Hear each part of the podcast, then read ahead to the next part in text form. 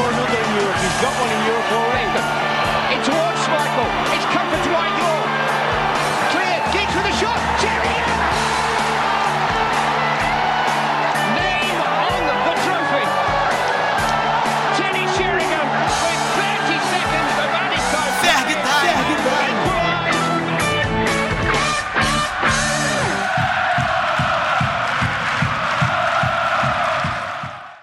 Saudações, Red Devils, queridos ouvintes do nosso podcast.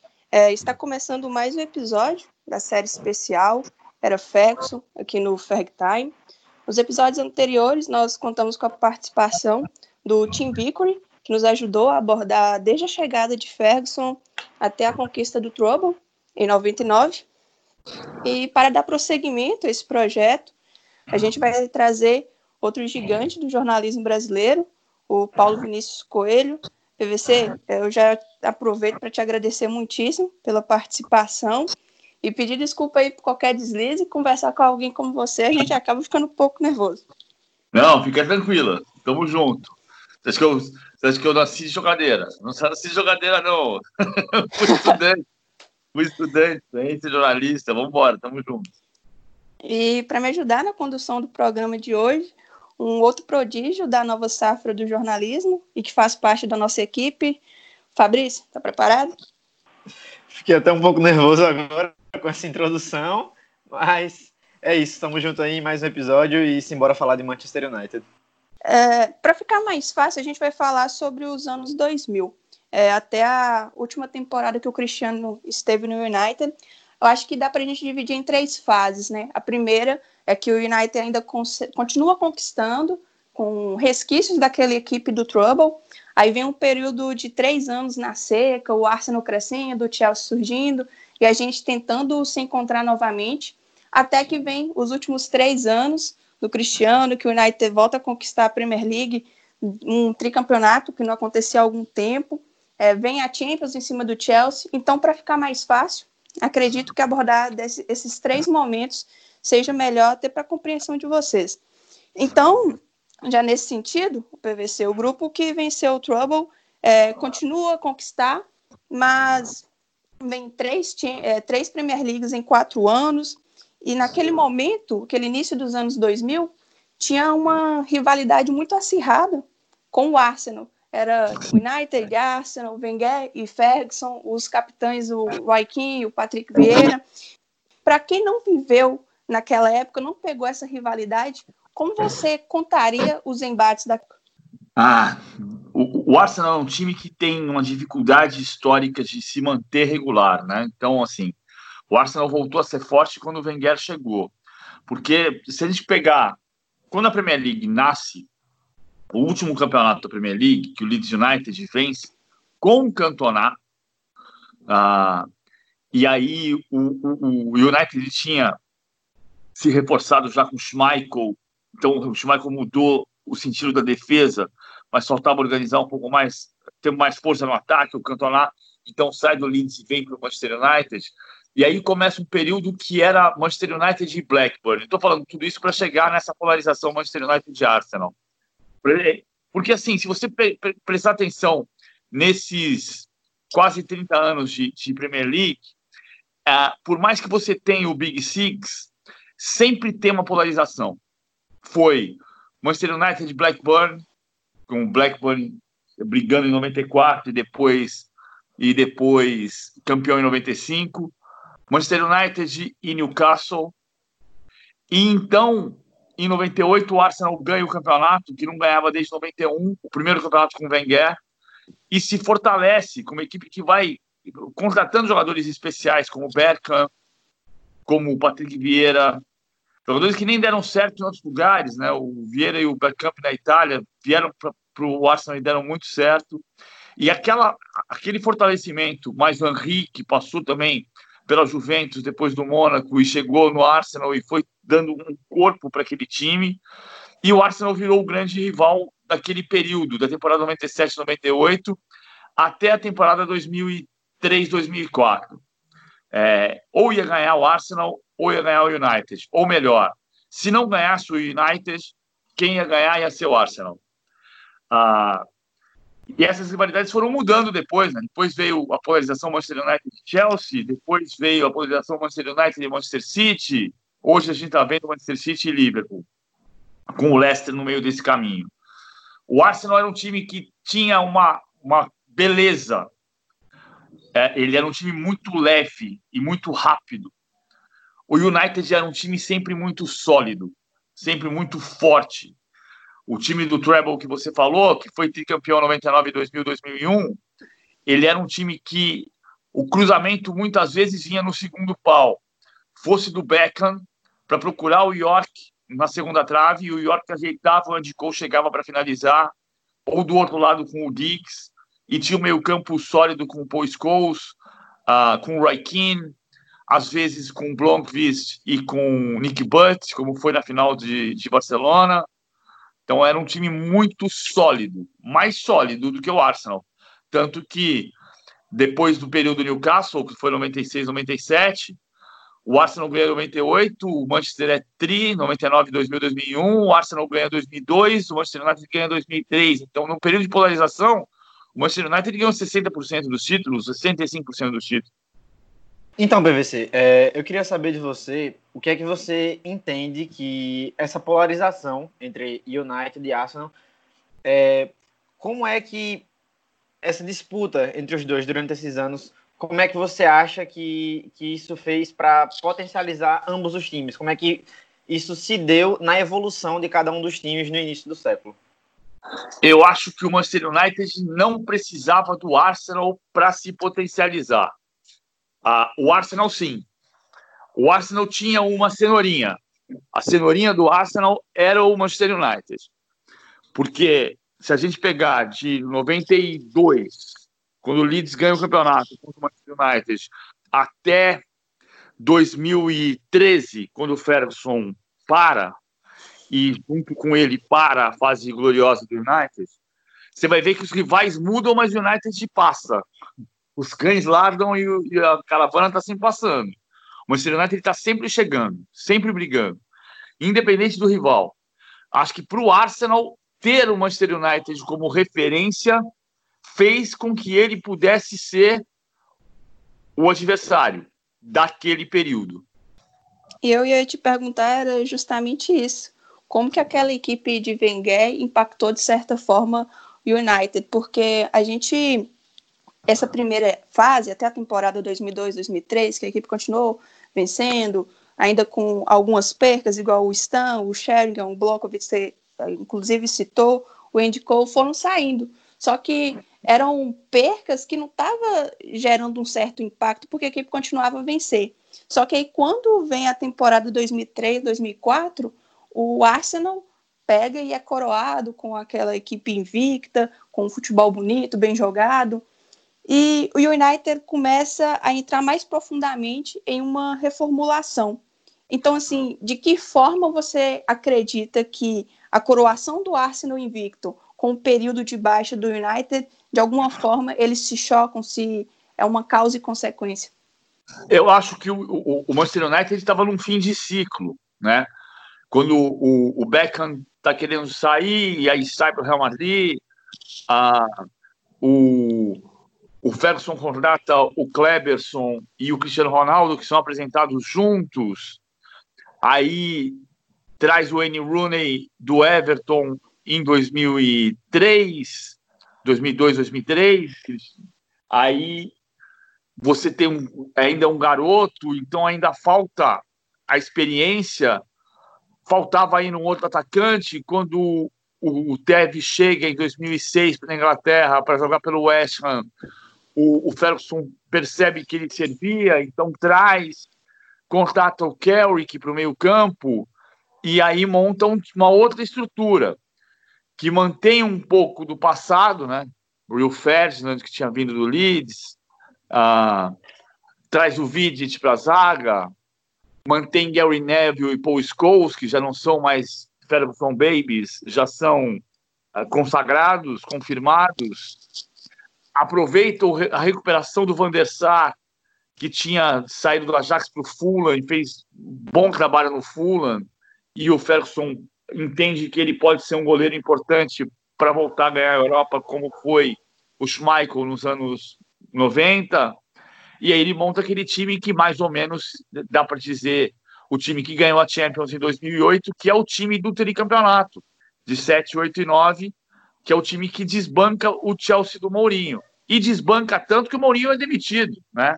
O Mourinho é campeão 2005, 2006, 2005 é a melhor defesa da história. E, e, e, e depois, em 2007, 2008, ele cai para a entrada do Avan Grant, que é quem leva o Chelsea para a final de Moscou contra o Manchester United. Aquele time vai, ele vai se transformando é, é, é mais ou menos 2004 é mais ou menos como se fosse o fundo do time do Treble para o início de um time, embora tenha misturas, né? Para o início do time dali da, da, da, Champions de 2008, que era Van der Sar, Brown, Hugh Ferdinand, Vitic, Evra, uh, Hargraves, Scholes, Carrick, Cristiano Ronaldo, Tevez, Rooney, que foi o time que jogou em Moscou. Aproveitando o gancho que você trouxe sobre as contratações, né? É, eu queria que, que você, se você pudesse destrinchar isso um pouco para a gente, é, o porquê de alguns nomes que vieram com muita carga de expectativa acabaram não correspondendo na época. Porque, assim, foi um período de reconstrução do time, de fato, mas acaba sendo um período muito curto quando você compara com, por exemplo, é, os dias atuais, que o United ainda passa por uma reconstrução e num contexto muito mais conturbado. Mas naquela época, né, até, até o, o, o, momento final, onde, onde rola esse fim do time do Treble e o reinício do United, né, é, chegaram jogadores como Barthez, Veron, Forlan, que foram caras que todo mundo esperava muito deles, mas o United não conseguiu ver. É, na verdade, o torcedor do United não conseguiu ver eles correspondendo à altura. Então, Queria saber se existe algum fator, algum contexto da época, ou se simplesmente foi um aspecto do futebol mesmo que às vezes acontece de grandes jogadores que não conseguem corresponder. É, eu acho que tem duas coisas aí. Uma coisa é adaptação ao estilo inglês. Isso é Veron. Acho que o Forlan jogou bem. O Veron não conseguiu jogar no nível que ele jogava na Itália. E então o Veron sim uma, é, é, jogou menos, muito menos do que ele deveria jogar. Talvez por ter um ritmo mais cadenciado e o futebol inglês ser tão, tão tenso, tão, tão rápido. Mas eu acho que o grande ingrediente para ter feito alguns fracassos ah, de jogadores foi o Chelsea. Não foi o que o United fez de diferente. Foi que tinha um rival diferente. Por exemplo, eu, eu, eu eu comentava o campeonato inglês na ESPN nessa época, em 2000, o campeonato de 2004 do Arsenal, o campeonato de 2005, 2006 do Chelsea, o tricampeonato 7, 8 e 9 do, do, do United, uh, antes de começar a rádio ESPN, eu comentava uma parte dos jogos em inglês. Então, eu vi muito assim, uh, o, o, o United, o, o, o, o Chelsea era o time que somava pontos no início da campanha. Se você for buscar, por exemplo, em 96, 97, campeonato de 96, 97, o, o Newcastle chegou a abrir 11 pontos de vantagem em janeiro. Então, o United trabalhava muito com a temporada finalizando em altíssimo nível. O United era o time no sprint final. Quando o Chelsea do Mourinho começa a ganhar todos os jogos do começo, ele dá uma disparada que desestabiliza e tira qualquer possibilidade de reação depois. Então, muda o, o jeito de ganhar o campeonato. O jeito de ganhar o campeonato do, do, do Manchester United, embora tenha tido diferenças, né? 99 foi um campeonato ganho de ponta a ponta, mas ele tinha sempre um sprint final forte. E o Chelsea não dava essa chance. Então, no meio do caminho, você vai queimando etapas. Você opções algumas erradas, ok. O Verón não, não se adaptou à Inglaterra, mas basicamente eu acho que tinha o efeito Chelsea. A diferença de como disparar na frente sem dar chance da recuperação depois. Inclusive, a temporada 2002-2003 que a gente vence, é, o Arsenal estava com a vantagem, se não me engano, de uns oito pontos. Aí o United consegue engatar uma, uma série, meio que desestabiliza eles e a gente conquista o título naquela é ocasião. É, é parecido com o Newcastle de 97. É, e como o Fabrício falou assim, por que será que algumas contratações não deram certo? Acho que você pode falar melhor, porque nessa época eu tinha o quê? Eu sou de 98, Fabrício, não sei, mais ou menos da mesma época. Então a gente, por mais que você acompanha depois, procura vídeos, essas coisas, não é a mesma sensação de quando você está vivenciando aquilo ali em loco mesmo, né? Teve algumas tentativas abortadas do, do Ferguson também de se aposentar. E eu lendo, o pessoal até comentava que acreditava que de alguma forma isso impactou nesse período ali de transição. É, o Arsenal começando a ganhar, o United ficando um pouco mais de lado. Você também teve essa sensação de que o Ferguson falava, vou aposentar, não vou, deu uma certa insegurança, o clube começou a procurar outros e depois ele ficou? Eu não tenho certeza. Eu acho que, eu acho que o Chelsea, para mim, é, é, um efeito mais forte do que a aposentadoria do, do, do Ferguson. Eu estava fazendo uma conta hoje, hoje agora há pouco, sabia que eu falar com vocês. O, o Manchester United só foi campeão inglês com três técnicos na história. Só com o West Magnol em 1908 e 1911. Depois com o Matt Busby, cinco títulos e mais a Champions de, de a Copa dos Campeões de 68 mas ele foi campeão ah, cinco vezes, ah, 52, 56, 57, 65 e 67, e com o Ferguson, que ganhou os outros 13 campeonatos. Ah, o Ferguson sempre teve os altos e baixos dele, né? Ah, começou baixos, que na verdade não é o baixo do, do técnico, é o clube. A gente muitas vezes entrega para um técnico toda a responsabilidade pela organização do clube. Por mais que o Ferguson fosse diferente disso, porque ele era o manager. Mas é, é, é o clube estar estruturado para te entregar resultado. E aí tinha uma transformação, que era a entrada do Abramovich, do dinheiro grandioso. O Manchester United virou o time que virou, ah, apostando na formação.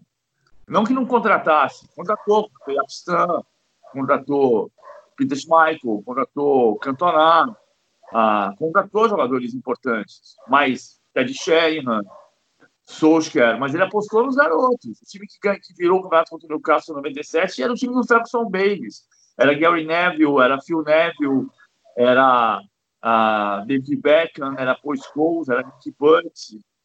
É, ele contratou ali o Ed Cole, foi caríssimo em 95, foi muito caro, mas assim, o, o, Manchester conseguia compartilhar as duas coisas. E de repente chegou um magnata russo que dizia assim: é meu, é meu, é meu, é meu, é meu, é meu, é meu. Espera aí, como é que eu vou fazer agora? Eu, eu, preciso adaptar esse meu estilo. E o Ferguson continuou na mesma toada, mesmo pensando em parar, ele continuou na mesma toada. Ele formou um novo time jovem. O time que é campeão da Champions é o time de Rooney, Tevez e, e Cristiano Ronaldo.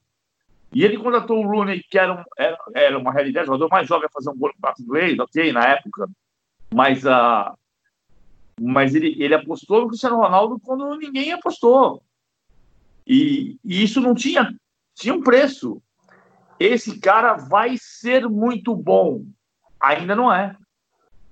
Quando você pega um time como o Chelsea que compra, compra, compra, compra, compra, você tem um time mais experiente do outro lado e o preço é você esperar um tempo para que o seu novo time, a sua fórmula antiga, mesmo revigorada por um pouco mais de necessidade de gastar, isso vai ter um tempo de maturação. E a sabedoria está aí. Você precisa saber o, o, que, o que, que eu estou fazendo e quando é que eu quero o resultado. O Manchester soube sair disso. O de 2005 era Chelsea e Arsenal polarizados. O de 6 já não era mais, era Chelsea e Manchester United. E depois ele foi tricampeão. E campeão da Champions. É, agora eu, eu, queria falar um, um, pouco sobre.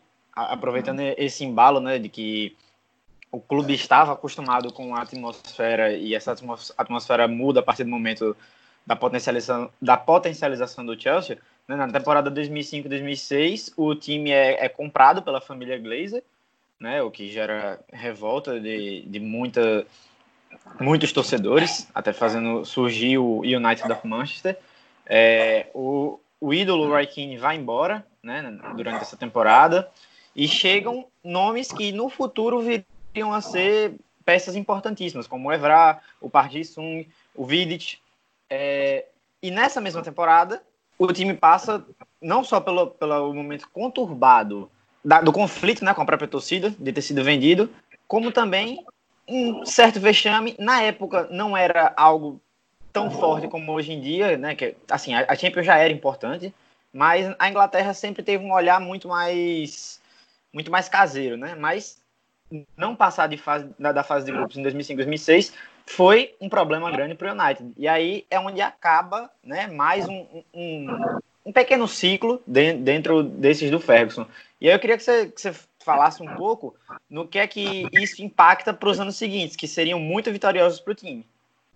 Eu acho que é a consequência do que eu falei, é, é, é você perceber que você está num caminho e que esse caminho vai te levar a alguns fracassos se você não cuidar, mas, mas uh, se você souber onde vai chegar, vai chegar bem.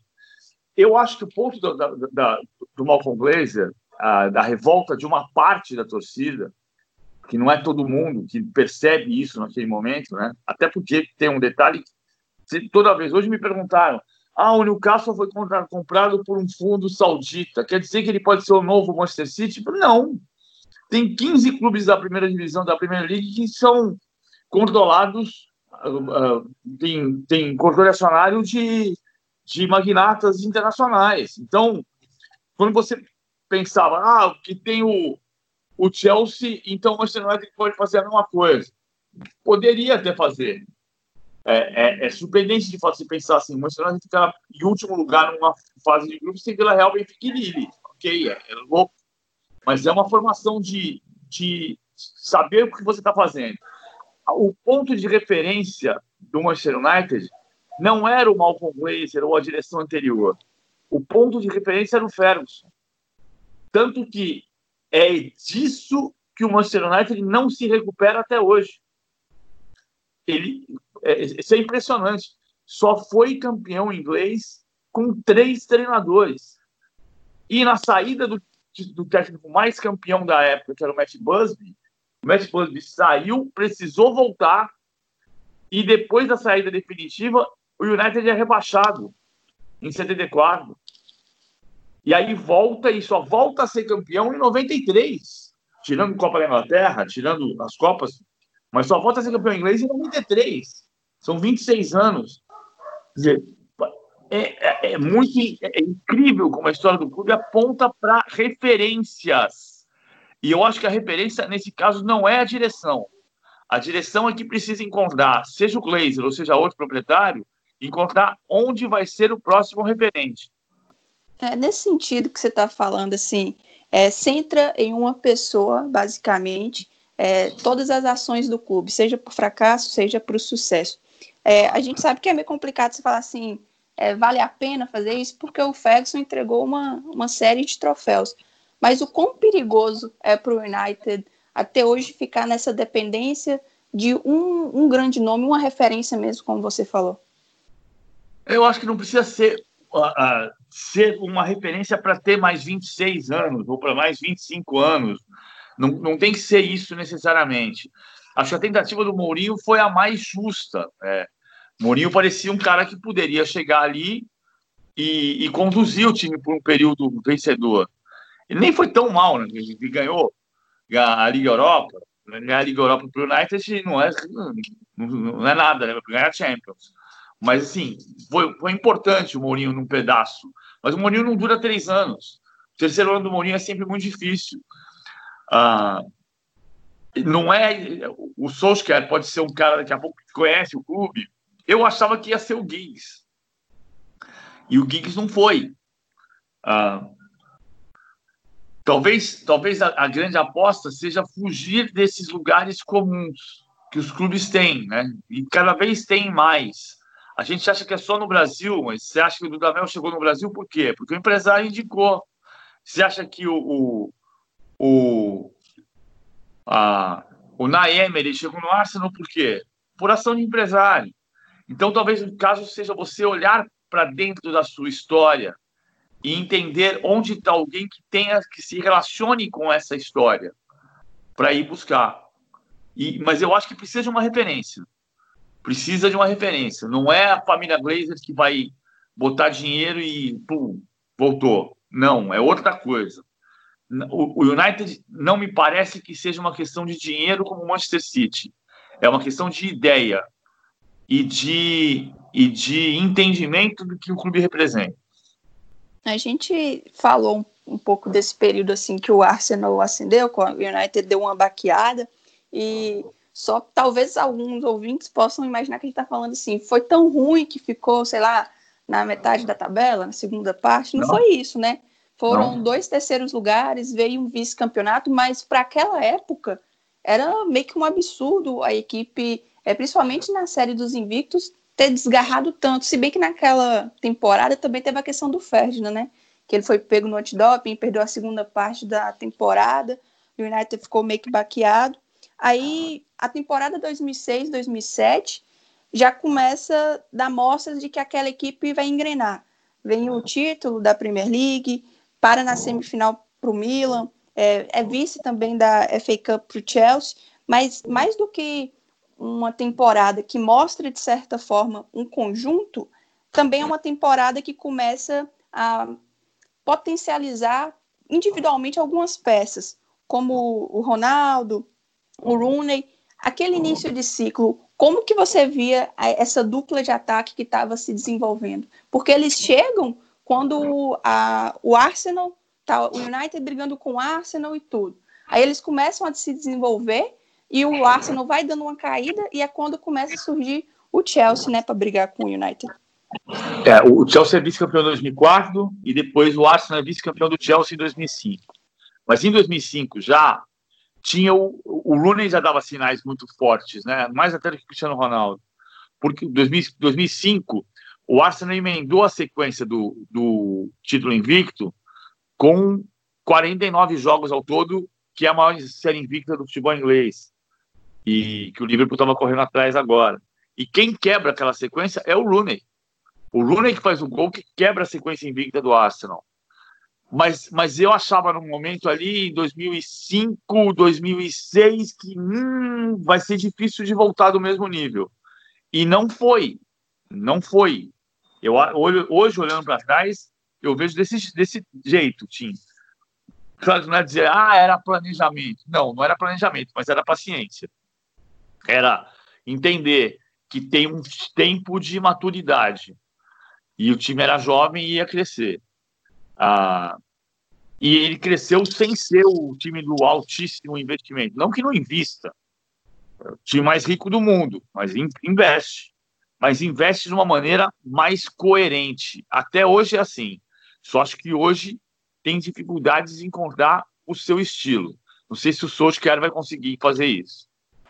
PVC, aproveitando que hoje em dia a gente vive uma polarização muito grande da, da, da tática no, no, futebol, né? É um assunto cada vez mais debatido e cada vez mais as pessoas tentam aprender e se abrir às ideias. É, como a gente pode perceber, nessa época, né, com, com o Mourinho ali na Premier League, era uma época onde um estilo de jogo mais reativo estava tendo um certo predomínio. Mas para a gente, né, por exemplo, eu sou de 99, que boa parte da minha vida eu só, pelo menos assim, quando eu era criança, o que eu mais acompanhava era futebol brasileiro. Eu via raramente futebol, futebol europeu. Foi algo mais da minha adolescência para os dias de hoje. E também para você ter a percepção de como o jogo funciona, é algo também que só quando você vai ficando mais velho você vai entendendo. Então, eu queria que você, né, que, que viveu, pudesse contar um pouco para a gente como é que funcionava essa polarização tática na época, como é que era, falando muito dessa coisa da identidade do time, né? Qual foi o DNA que Ferguson construiu ao longo desse tempo? Ai, boa pergunta, essa é difícil de responder até. É, eu acho que assim, uh, eu sempre gostei muito dessa história. Eu tenho coluna de tática desde 2001. A prancheta do PVC nasceu no, no Diário Lance em 2001. Então, eu, eu sempre olhei muito para a questão de times que precisam ter a bola, times que não precisam tanto ter a bola. A posse de bola significa tanto assim? Não. Mas, se você está vendo um jogo do Manchester City e o Manchester City está com 45% de pós de bola, você sabe que tem alguma coisa errada com ele. Por quê? Porque o City joga impondo o seu estilo com a posse de bola para o adversário.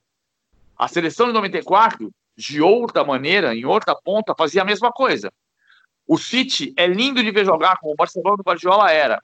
A seleção de 94 se pode dizer que era chata de ver jogar, mas o princípio de jogo era a posse de bola.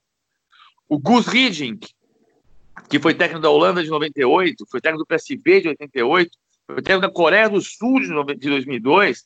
A Coreia do Sul em 2002 teve mais posse de bola que o adversário em todos os jogos, porque ela jogava a base da posse de bola. Ela rodava, tinha paciência, esperava o buraco e entrava. Como o Guardiola faz, só que faz com mais beleza porque ele junta a posse de bola à pressão.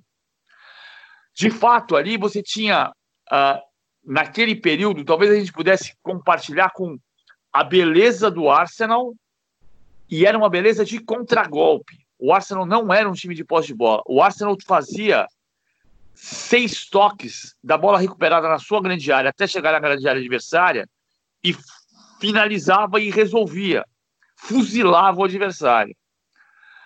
Era, era belíssimo, alta velocidade. E o Chelsea era a aposta na troca de passes e na defesa muito bem posicionada. Como o Porto de 2004 do Mourinho, que eliminou o United nas oitavas de final, o Porto não era um time defensivo. E eu acho injusto dizer que o Mourinho naquela época fosse defensivo, retranqueiro. É injusto. Mas ele tinha, ele apostava no fortíssimo posicionamento defensivo. Então, parecia no Porto e no Chelsea que o Ricardo Carvalho tinha um imã para atrair a bola para o pé dele. A bola vinha sempre no pé do Ricardo Carvalho. Mas isso era o quê? Posicionamento. A gente vai dizer que a Inter de Milão, do Mourinho, montou um ônibus na frente da, da grande área contra o Barcelona em 2010, verdade. Mas ele meteu 3 a 1 no primeiro jogo, jogando, com organização tática. Mas era a aposta no posicionamento.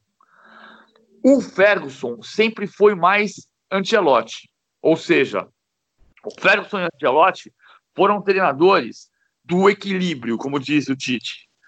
É, foram treinadores com o melhor ataque, foram treinadores com a melhor defesa. Foram treinadores de montar equipes que queriam o gol, mas que entendiam o momento de cada partida. Então, você não pode dizer que o United foi em qualquer momento da história nem um time ultra avassalador no sentido de amassar o adversário, nem um time retrancado. Ele sempre foi equilibrado.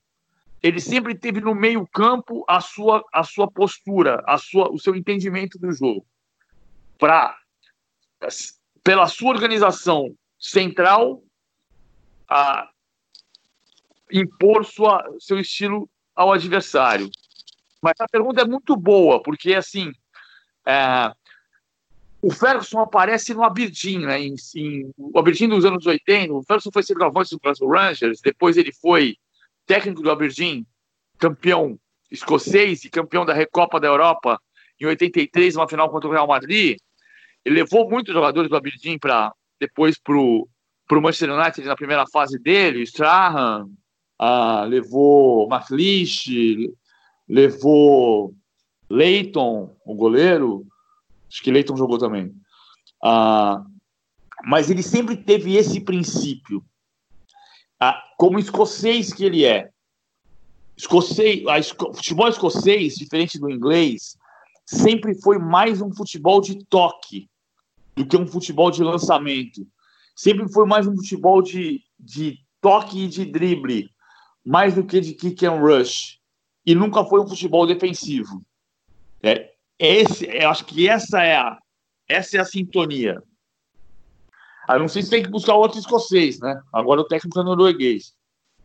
É, aproveitando é, essa, essa deixa, né, que você explicou pra gente, eu queria que você falasse, então, porque assim, além da, dessa parte tática que ele implementou, essa estabilidade, o Ferguson também tinha o que para muitos era um pouco de sorte, né? Porque é, o jogador que ele escolheu para substituir o King foi o Carrick, que na época foi um pouco contestado, né? não, não era ninguém firme, e como você mesmo já disse, ele apostou em certo nome, certos nomes quando ninguém apostava, o, o Ronaldo, né? É, por exemplo, ele fez jogadores como Berbatov, que foi sim um grande artilheiro, mas não foi craque. Mas ele fez caras como ele jogarem muito. Então, o Ferguson tinha muito essa coisa do jogador que não chega pronto, mas fica pronto com ele, se desenvolve com ele e brilha, né? E além disso, ainda tem o fator dele ter, por exemplo, aberto o mundo do Van Nistelrooy, né? Eles brigaram e o Van vai para o Real Madrid por um valor que hoje em dia seria muito irrisório, né? 15 milhões de euros. Então, eu queria saber, assim, porque para muita gente é, tem até piada, ah, o United era um time que tinha pacto com o Ferguson, não tem nada que explique, porque além de ser um time muito vitorioso, foi um time que em muitos momentos o Ferguson precisou tomar decisões cruciais e elas deram certo, né? Muitas vezes que ninguém esperava que desse certo, mas foi lá e deu certo. Inclusive, com o Ferguson, o time chega a duas finais de Champions League, né? Além, na verdade, três, né? E perde duas. E, no, no meu ver, por exemplo, a final de 2011, que é o, o Barcelona, que para muitos o melhor time do século até, até então, o United tinha um time muito modesto, né? Tinha o Ticharito no ataque, já não tinha mais o Tevez, já não tinha mais o Cristiano, é, chega com o Park Ji-sung, que nunca foi um jogador espetacular, era um jogador que cumpriu o papel dele dentro do time. Eu queria saber como é que você enxerga isso, essa, essa força do Ferguson de tomar tantas decisões e conseguir fazer com que, às vezes, elencos nem tão brilhantes conseguissem chegar muito longe e serem vitoriosos ou quase vitoriosos. Eu acho que é você conhecer. Eu estava vendo agora há pouco São Paulo e Barcelona em 92. São Paulo Esporte estava reprisando. E o Teleu escolheu o pintado. Por que, que o Tele escolheu o pintado? É uma loucura. Você pensa, São Paulo, o Tele foi, foi em 82, montou um time com Falcão, Cerezo, Zico e Sócrates e perdeu. E em 92 ele montou um time com pintado de primeiro volante e foi campeão do mundo. Dez anos depois. É muito louco. Mas acho que tem a escolha do estilo. Por exemplo, White Shot. White Shot não era um craque mas ele combinava perfeitamente para um time que ia apostar na bola perfeita do Beckett e do. O York era o pivô perfeito para o chegar finalizando. O Berbatov era isso. Quando joga decisão ah, 2008, você joga o. Cristiano Ronaldo e Rooney. Cristiano Ronaldo era ponta esquerda, né? uma linha de quatro, ele era um 4-4-2 com de atacantes. Em algumas situações do jogo, você precisa do Berbatov. Porque essa velocidade dos dois pontos de lança não vai dependendo do adversário. Você sabe você precisa ah, Mas então, tem algumas situações em que você ah, escolhe jogadores para o estilo, como eu falei do, do, do Dwight York, acho que não era um craque, mas ele combinava perfeitamente com um time que ia ter a bola cruzada pelo Beckham e outro lado do Giggs. O time de 2007, 2008, que tinha Cristiano Ronaldo aberto na esquerda, como quarto homem do campo, e o Rooney, tem momentos do jogo que você precisa ter um, um cara para abrir o cadeado de outra maneira, seja pelo alto ou seja fazendo o pivô, que o Berbatov sabia fazer. Então era assim, Berbatov com moderação. É, já que na temporada 2007, 2008, que foi a, uma das grandes, das últimas grandes temporadas que a gente teve, que além do, da Premier League veio a, a Champions daquela forma contra o Chelsea, com o Terry escorregando, o Van der Sar pegando depois. É, foi uma temporada de coroação mais uma vez do coletivo, mas também do individual do Cristiano. É, essa nova geração, a, a qual eu até eu mesmo, de certa forma, incluo, a gente pegou muito auge do Cristiano nos tempos de Real Madrid. E muito, lendo tudo, afins como a gente já falou, muita gente fala de como foi mágica a temporada, aquela temporada dele, é, que foi a primeira que ele conquistou a bola de ouro. Como que você viu aquela temporada? Foi realmente ali que teve a consolidação do Cristiano? Foi ali que talvez, é, de uma certa forma, todo mundo passou a olhar diferente para ele, no sentido assim, ele vai além do que a gente imaginava inicialmente? Ah, ele já tinha sido segundo em 2007, né? Ah, 2007 quando o Kaká vence, Kaká, Cristiano Ronaldo e Messi, são os três melhores. Eu nunca duvidei do Cristiano Ronaldo. Ah, eu posso duvidar do Filipão. O Filipão foi o primeiro cara que eu ouvi dizer que o Cristiano Ronaldo ia ser o melhor jogador do mundo. E o Ferguson certamente acreditou nisso, porque ele contratou. Ah, nunca olhei para o Cristiano Ronaldo achando esse cara certamente vai ser o melhor do mundo. Também dificilmente eu faço isso porque eu não acho que eu tenho o poder de ser Bidu. Ah, eu acho que o Cristiano Ronaldo tinha um valor incrível que era me surpreendia muito. Era pega a câmera de frente em 2007, 2006, 2004 mesmo, quando o Cristiano Ronaldo vem em direção ao zagueiro que você olha para o olho dele, você não sabe para que lado ele vai sair. É incrível, incrível.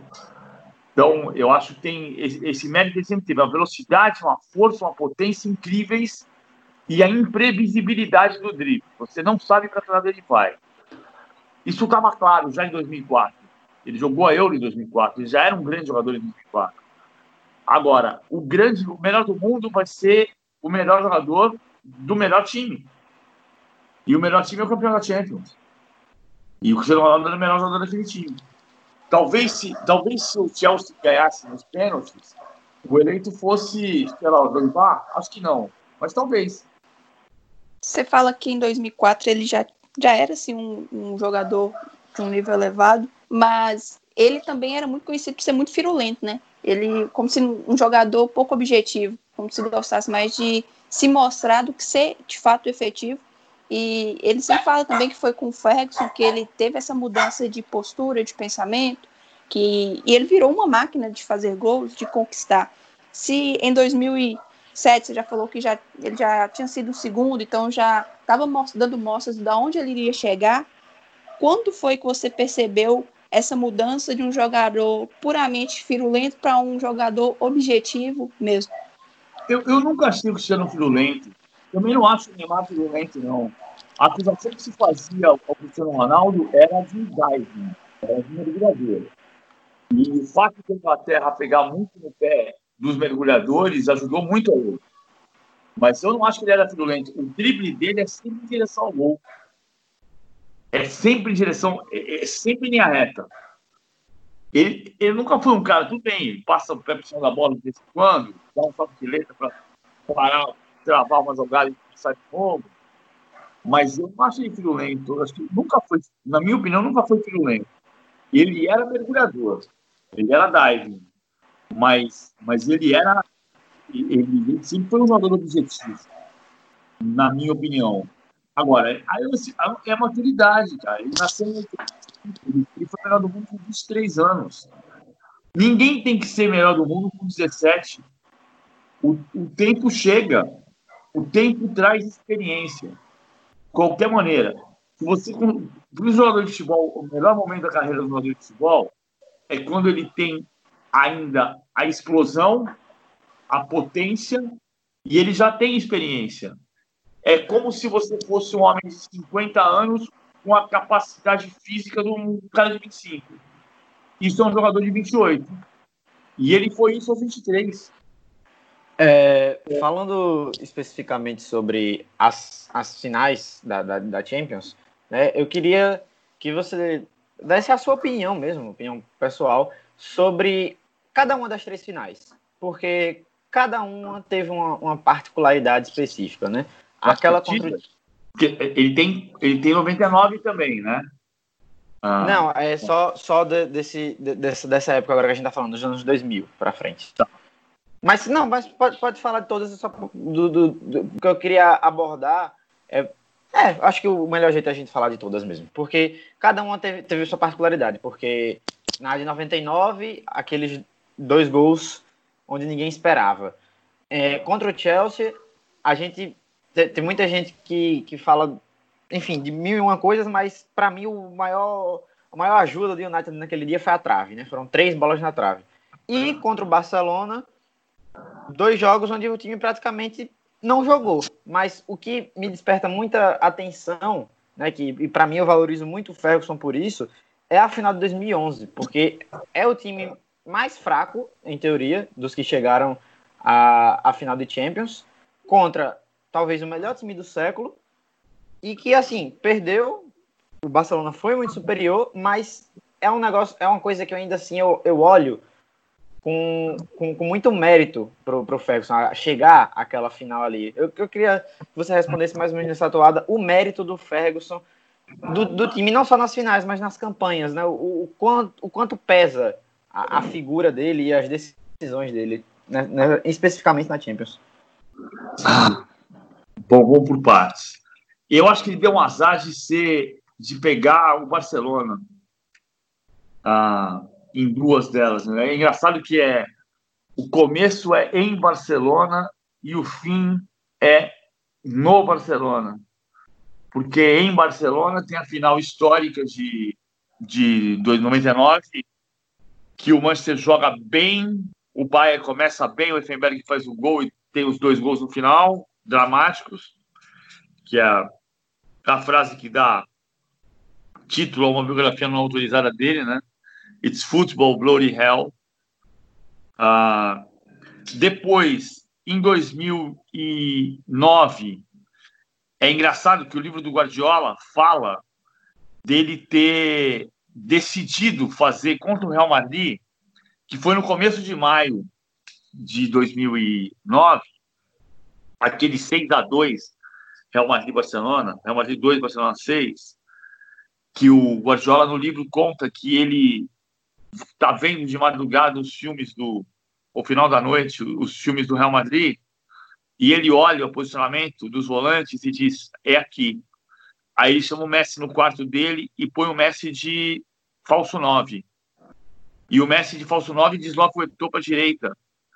E, e o Messi destrói o jogo, o Barcelona faz 6 a 2 20 dias depois, é a final da Champions. Isso não estava maduro ainda. Eu estou dizendo que não estava maduro porque eu estava naquela final. E, e quando o Eto'o começa na ponta direita, eu falo, o que, que ele fez? Não estava na minha cabeça o 6 a 2 Talvez tenha sido um domingo, eu tivesse em algum estádio meio do outro jogo de campeonato no Brasil e não tenha visto com a atenção devida aquele 6 a 2 Mas quando começa o jogo, eu falo, ele botou o Eto'o na ponta direita e o Messi de centroavante. O que, que ele está fazendo? E o, e o Manchester começa muito bem o jogo, tem um quase gol do Cristiano Ronaldo. Nas duas jogadas de perigo do Manchester.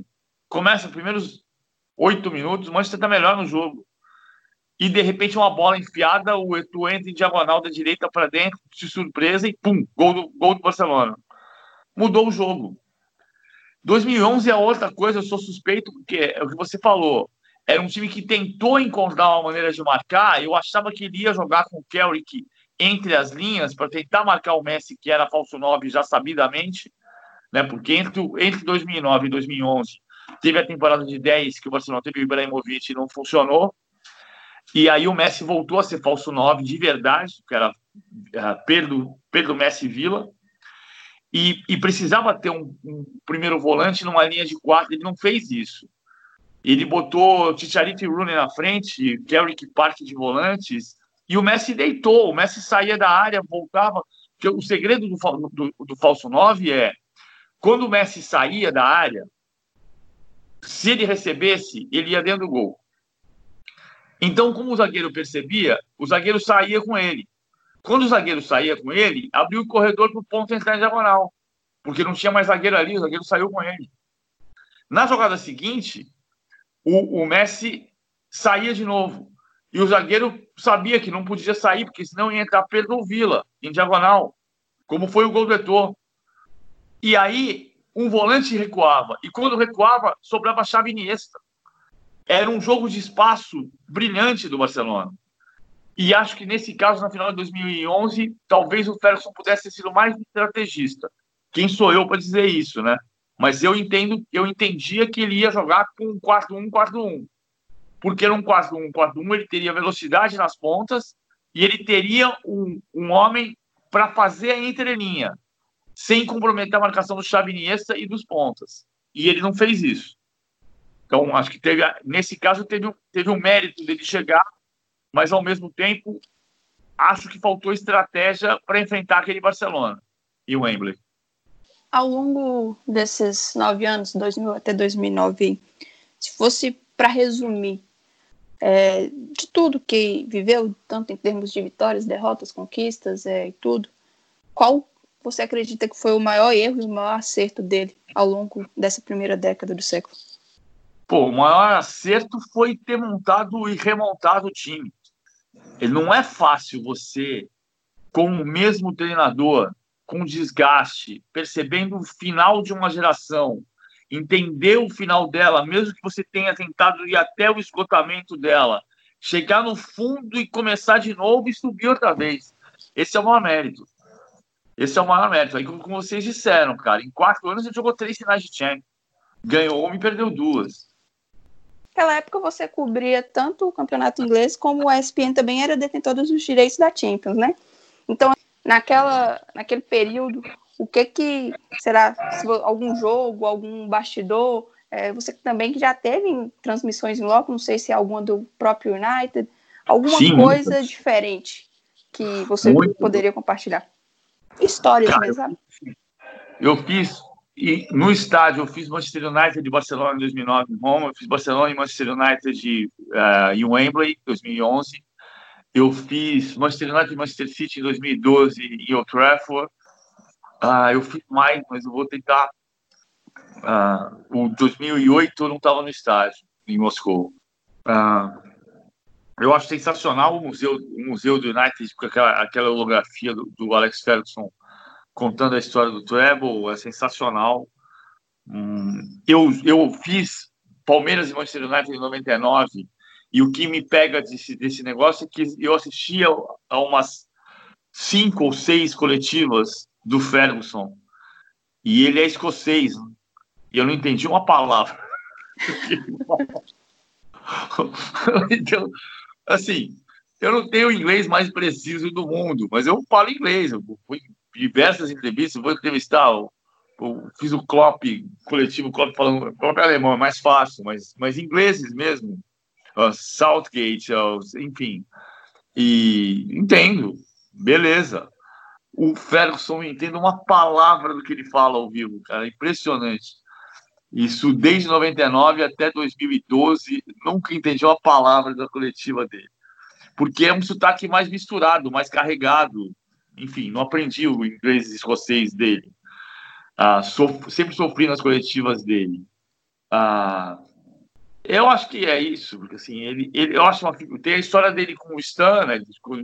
O Stan saiu do, do, do United numa, numa operação que envolvia o filho dele, que era também agente, então tem, não é que seja uma figura absolutamente uh, que não tenha nenhum tipo de dúvida durante toda a carreira. Não, ele é um ser humano. Ele é um ser humano, mas ele é história do, do futebol e história do Manchester United. Teve a briga com o Beckham também, né? Sim, o Beckham, do Van Nistelrooy, que vocês citaram. Tem um monte de coisa, mas é natural, isso é desgaste. Você trabalha com uma pessoa 5, 6, 7 anos, uma hora você pode ter um arranca-rabo do jogo. É maturidade para saber lidar com isso. Entender se você pode ou se você não pode continuar trabalhando. Você pode ou se você deve. Se o cara vai te entregar e você precisa entender porque ele vai te entregar e o mais importante não é você, é o clube. Como ele fez diversas vezes com o Rooney também. Ele entendeu sempre que o Rooney tinha uma importância muito grande para o clube. Agora, falando um pouco de você, assim, que muitos te conhecem ali da TV, PVC tal, o cara que tem uma memória incrível, entende muito de tática, é, tem um trânsito com dirigentes, consegue dar informações muito precisas. Mas como é que você foi parar no jornalismo e principalmente de onde surgiu toda essa paixão para enveredar pelo futebol? Eu gosto de futebol desde que eu fui, desde que eu tinha cinco anos de idade. Não conheço minha vida sem futebol. Quem me levou no estádio a primeira vez foi meu avô. Eu fui ver Português e Juventus no Canindé. Eu lembro cada detalhe daquela tarde. Fui eu, meu irmão e meu avô. Meu irmão é mais novo, meu irmão não lembra com detalhes que eu lembro. Eu lembro dele descer com meu avô para comprar Guaraná para gente no intervalo. E com 14 anos eu queria ser jornalista. Então, com 14 anos você quer ser jornalista, você sabe que você não pode ser torcedor. Você tem que tentar ser imparcial, isento, entender. Isso que o Fabrício falou uma hora, ah, teve um momento que eu já estava na faculdade que eu falei, cara, eu não estou vendo o jogo direito. Preciso ver o jogo. e começar a entender e falar assim, não, a marcação funciona assim, o jogo funciona assim, está acontecendo isto por causa disto. E, e acho que eu consegui começar a, a, ver direito. Depois, em 94, na Copa do Mundo, minha primeira Copa sensacional, eu, eu, eu o Brasil e os outros, e eu tinha o desafio de fazer sempre a matéria tática do próximo adversário do Brasil, era uma delícia. E, e de tanto desenhar times como jogavam no guardanapo, um dia inventaram a prancheta do PVC, que podia chamar o guardanapo do PVC, porque ele estava no boteco desenhando joga assim, joga assado, joga assim, joga assado. É uma delícia lembrar disso. Estava vendo São Paulo e Barcelona. Agora eu sempre digo: o Barcelona do Cruyff jogava com três zagueiros e era um losango de meio campo, 3-4-3. Eu fui ver o jogo agora, era um losango de meio campo, 3-4-3. Com uma outra percepção que era, como a gente fala do Guardiola hoje, não se falava naquela época. O Barcelona jogava sem zagueiro, porque era Ronald Koeman, Ferrer, que era lateral direito, e Richard Bisch, que era meio campista. Eram os três zagueiros contra o São Paulo, como o Guardiola fez depois. O Ferguson sempre foi muito mais ah, austero, digamos, desse ponto de ortodoxo do ponto de vista tático mas sempre foi muito bom por entender. Entender as pessoas é fundamental, sabe? Ouvir é fundamental. A gente acha que a gente é jornalista para falar. Eu acho isso, eu acho aquilo. Não, a gente é jornalista para ouvir. Porque se eu não ouvir o que o cara está dizendo, eu não vou entender o que ele está querendo. E a minha análise vai estar tá comprometida. Porque eu vou partir de um princípio que é a minha opinião. E o princípio não pode ser a minha opinião. O meu princípio tem que ser o fato, tem que ser a informação. É, quando eu estava até dando uma olhada assim, no seu, seu currículo e tudo, aí mostrava que você tinha realmente participado de muitas coberturas de Copa, escrito vários livros, passado por vários veículos de comunicação, grandes veículos, né, na verdade. E você falando também, fez finais de Champions e outros jogos mas em loco. Quando foi que você sentiu que tinha feito a escolha certa, sabe? Cara, é difícil isso, bicho. Eu sempre tive. Eu tenho dois filhos para cuidar. É todo dia. Você tem que saber se você vai estar o dia seguinte. Então você tem que trabalhar bem sempre hoje. Porque aí amanhã você continua. E a gente comete nossos. Todo mundo comete erro. Todo mundo comete erro. Ah, fiquei, fiquei muito feliz no dia que eu consegui meu primeiro freela. Eu tinha 18 anos. No dia que eu publiquei minha primeira matéria, eu fiquei muito feliz no dia que eu entrei na revista Placar. Depois, no final daquele mesmo ano, eu achei que tinha um, um erro que eu podia ter problema e não tive. Depois, em 94, depois da Copa, achei que podia ter problema e não aconteceu. Ah, então, ah, é, é, todo dia. Todo dia. Eu tenho um orgulho desgraçado disso mesmo, que você falou, sabe? Um orgulho enorme. O, eu, se você falar assim, cara, eu fiz no estádio seis, seis finais de Copa do Mundo, oito finais de Champions League, onze finais de Libertadores, cinco finais de Copa América. Você fala assim, putz, grilo, olha para trás e fala assim, cara, que genial, que bênção que Deus me deu, sabe? Mas eu quero amanhã também.